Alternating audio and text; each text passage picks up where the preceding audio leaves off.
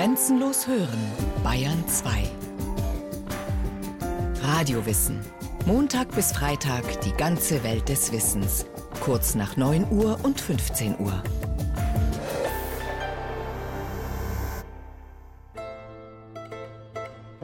Diebe, Diebe, Räuber, Mörder, Gericht. Gerechter Gott, ich bin verloren. Sie haben mir die Kehle abgeschnitten. Sie haben mir mein Geld gestohlen. Ich weiß nicht mehr, wo ich bin, wer ich bin, was ich tue. Ach, ach, mein liebes Geld, mein liebes Geld, mein guter Freund. Dich haben sie mir genommen, dich haben sie mir entführt. Mit mir ist es aus. Ich habe nichts mehr auf der Welt zu tun. Ohne dich kann ich nicht mehr leben. Ich bin fertig, ich kann nicht mehr, ich sterbe, ich bin tot. Die Stücke von Jean-Baptiste Molière sorgten meistens für größte Heiterkeit beim Publikum.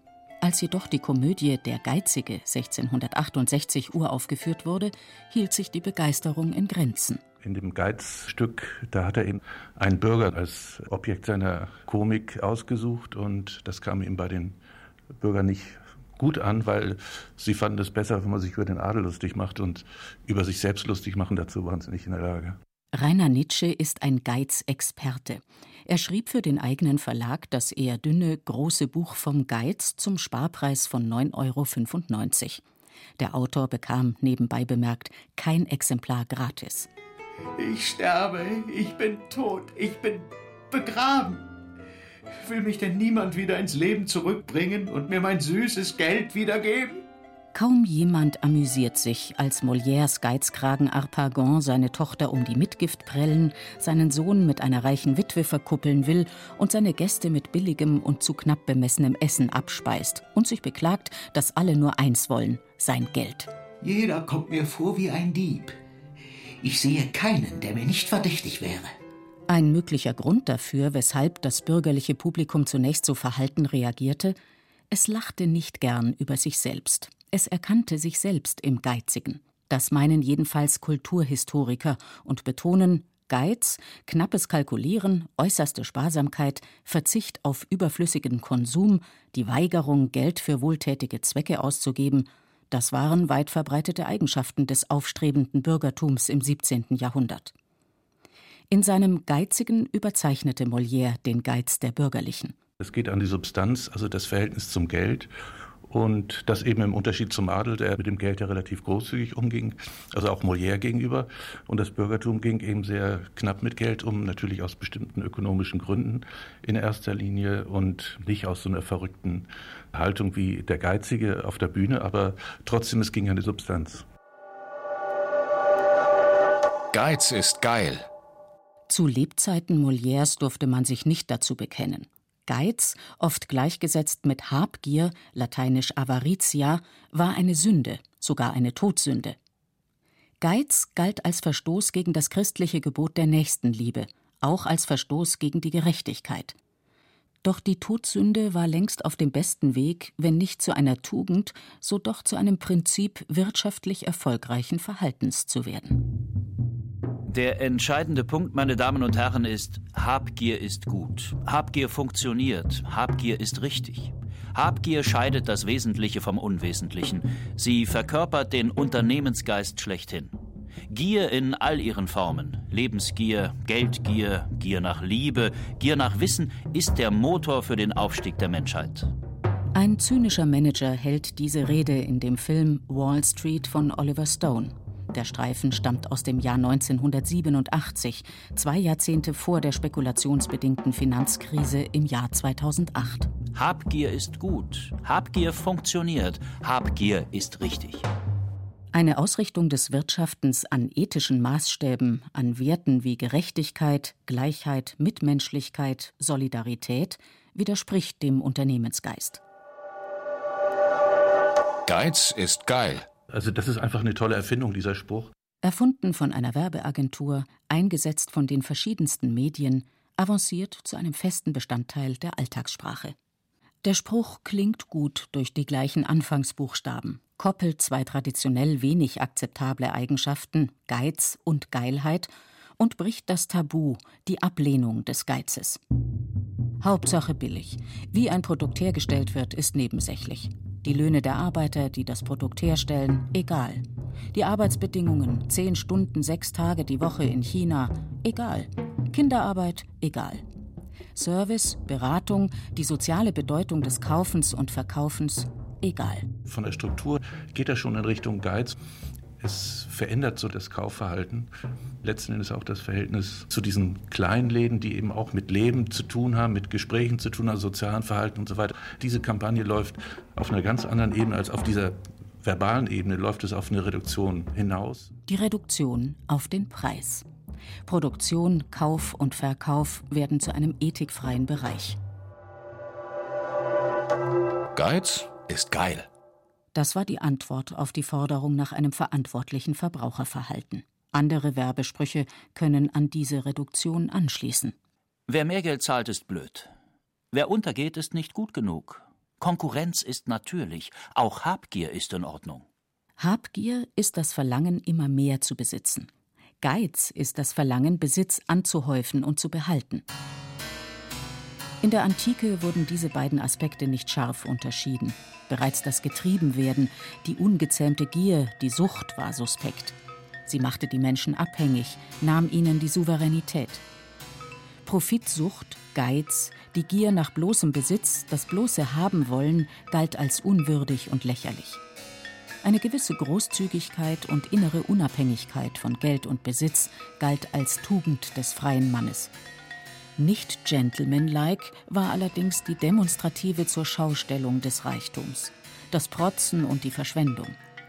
In diesem Sinne analysiert Aristoteles in der nikomachischen Ethik den Geiz zusammen mit seinem Gegenteil, der Verschwendung, und stellt fest, dass die Verschwendung und der Geiz ein Übermaß und ein Mangel sind, und zwar in zwei Dingen dem Geben und Nehmen. Die Verschwendung tut im Geben zu viel und im Nehmen zu wenig, der Geiz dagegen im Geben zu wenig und im Nehmen zu viel. Diese zunächst ein wenig banal erscheinenden Feststellungen dienen Aristoteles dazu, die von ihm favorisierte rechte Mitte zwischen Geiz und Verschwendung als Tugend zu empfehlen. Doch er bewertet den Geiz deutlich kritischer als die Verschwendung. Im Geben zu viel zu tun verrät keinen schlechten und gemeinen, sondern nur einen törichten Mann. Jedenfalls gilt der Verschwender dieser Art für viel besser als ein Geizhals, auch darum, weil er vielen Menschen Gutes erweist, der Geizhals aber keinem, nicht einmal sich selbst. Die Verschwendungssucht sei heilbar, versichert Aristoteles, der Geiz nicht. Denn das Alter und jede Schwäche scheint geizig zu machen. Und der Geiz liegt mehr in der menschlichen Natur als die Verschwendung, da die meisten Menschen mehr Freude am Gelderwerb als am Geben haben. Trotzdem oder gerade deshalb Geiz ist unsittlicher als Verschwendung. Geiz verdirbt den Charakter. Bedroht den Seelenfrieden, macht unzufrieden, kaltherzig, unsozial, hart. Und? Geiz verdirbt die Gesellschaft. Hat negative soziale und politische Auswirkungen. Ungleich verteilter Reichtum destabilisiert die Gesellschaft und stört das soziale Gleichgewicht. Platons Idealgesellschaft ist deshalb eine kommunistische, in der Habgier und Geiz keinen Platz haben. Den griechischen und römischen Dichtern und Denkern des Altertums diente das glückliche, weil kommunistische Zeitalter als Ideal und Utopie, als kritisches Korrektiv, an dem sie die bestehende Gesellschaft maßen. Einst lebten glücklich die Menschen, als die Flur von keinem Pächter bebaut ward, wo es noch keine Umgrenzungen gab mit Verteilung des Bodens sondern ein Erwerb der Gesamtheit diente. Das änderte sich, als jemand das Privateigentum erfand. Der römische Dichter Horaz sieht darin den Sündenfall der Menschheit. Gott hat nämlich alle Dinge nicht diesem oder jenem gegeben, sondern dem Menschengeschlecht. Diese kritische Position gegenüber der ungleichen Verteilung des Reichtums zieht sich durch die politische Philosophie vieler antiker Philosophen. Gleichheit gab Natur den Menschen als Gesetz, das lehrt der Stoiker Dion Chrysostomos. Ist das Gesetz der Gleichheit verletzt? Zerstört sie das Glück der Familie, das Gemeinwesen, das eigene Leben. Diese Skepsis gegenüber ungleich verteiltem Reichtum verstärkte die Ablehnung der Habgier. Habgier und Geiz sind die schlimmsten Übel für die Menschen. Das schlimmste Übel für eine Gesellschaft und ein Übel für den einzelnen Menschen. Mit vielen Beispielen zeigt das Rainer Nitsche in seinen Büchern. Der Geiz selber oder der Geizkrank ist jemand, der sich aus bestimmten Gründen von all dem fernhält, was eigentlich Leben ausmacht. Er entfernt sich aus der Gesellschaft, die lebt. Und Leben heißt eben, also jetzt nicht einfach nur prassen, sondern Leben heißt eben auch Geselligkeit. Leben heißt sich auf bestimmte Zufälle einlassen oder bestimmte Personen einlassen. Also zu dem sozialen Verhalten gehört ja auch so eine Flexibilität.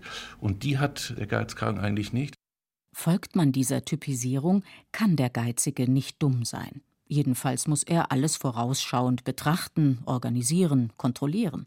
Das ist eigentlich eine Voraussetzung, um richtig gut als Geizkragen dazustehen weil man das Leben tatsächlich dann so planen muss, dass solche unvorbereiteten Attacken, also die dann auch den Geldbeutel treffen können, dass man die von vornherein ausschließt. Also ein Geizkragen geht nicht auf Reisen oder er reist auf jeden Fall nicht mit Gruppen oder er geht nicht irgendwo essen, wenn nicht klar ist, dass er nicht zahlen muss. Der Geizige ist berechnend, hartherzig, asozial, egoistisch. Das ist natürlich eine Reduktion des Lebens auf eine ganz, ganz schmale Spur. Eine enge Einbahnstraße mit nur einem Ziel, das kein anderes neben sich duldet. Niemand kann zwei Herren dienen. Ihr könnt nicht beiden dienen, Gott und dem Mammon.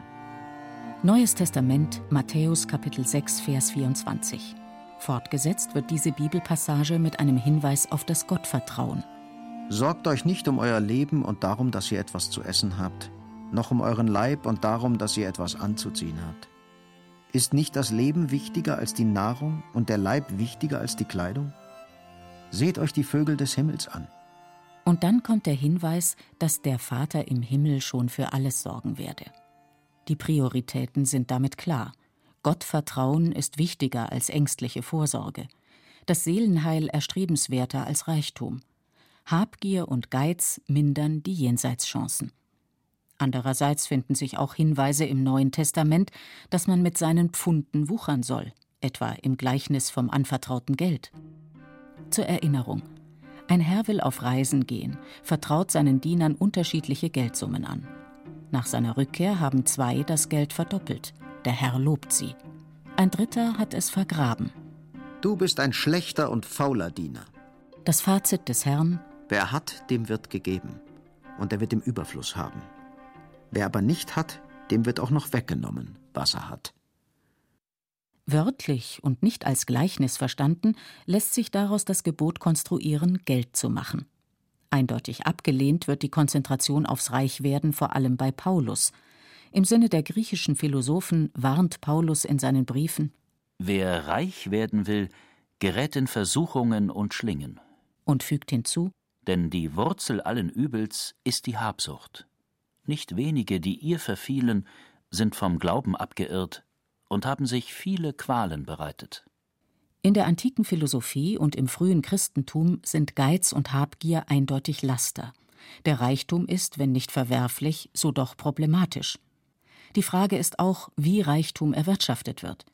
In der Antike, im frühen Christentum und bis heute im Islam gilt es als verwerflich, Geld gegen Zins zu verleihen.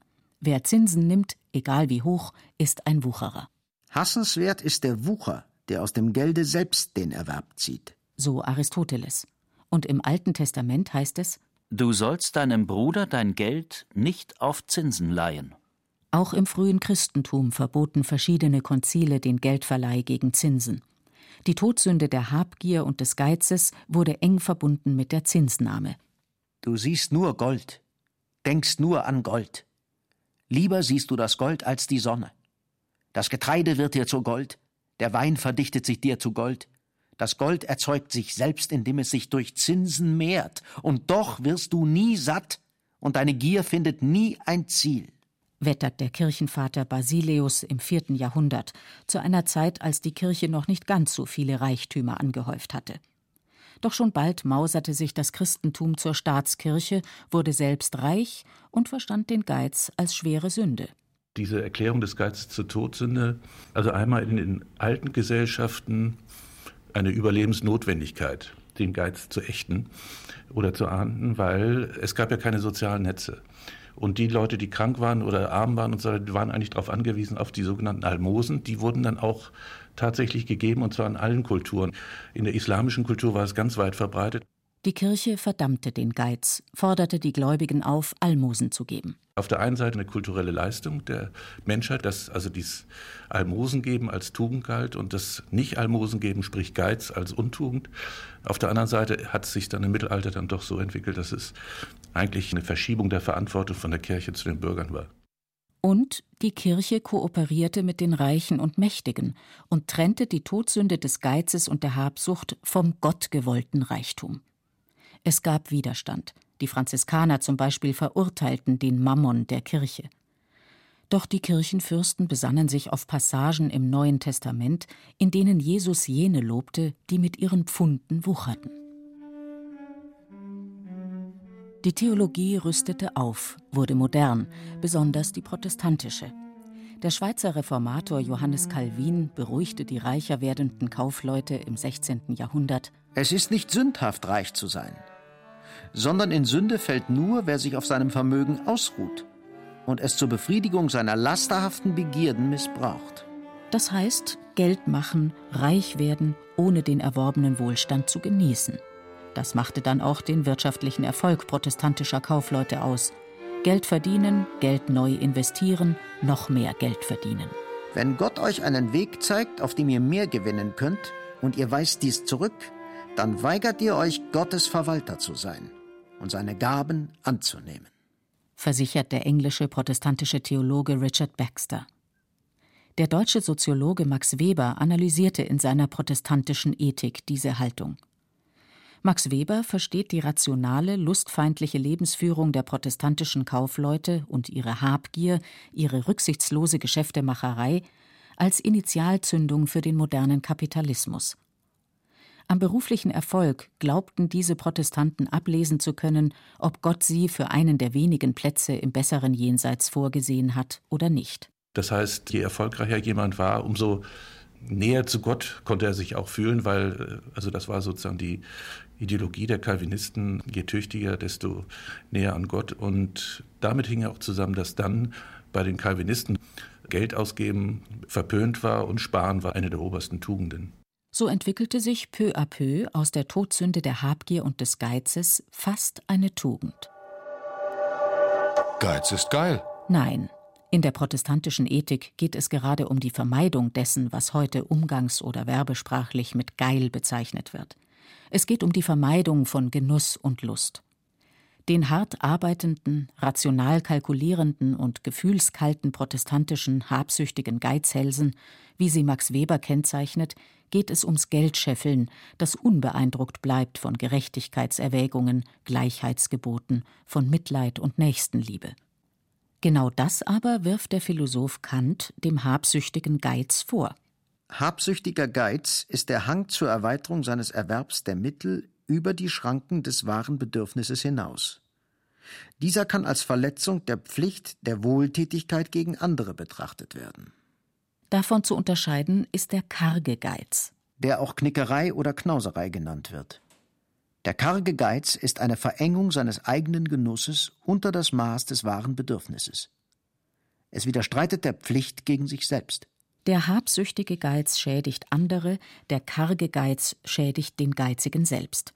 Beides ist nach Kant zu verurteilen. Moralisch zu verurteilen sind nach Kant bereits die Motive des Geizigen.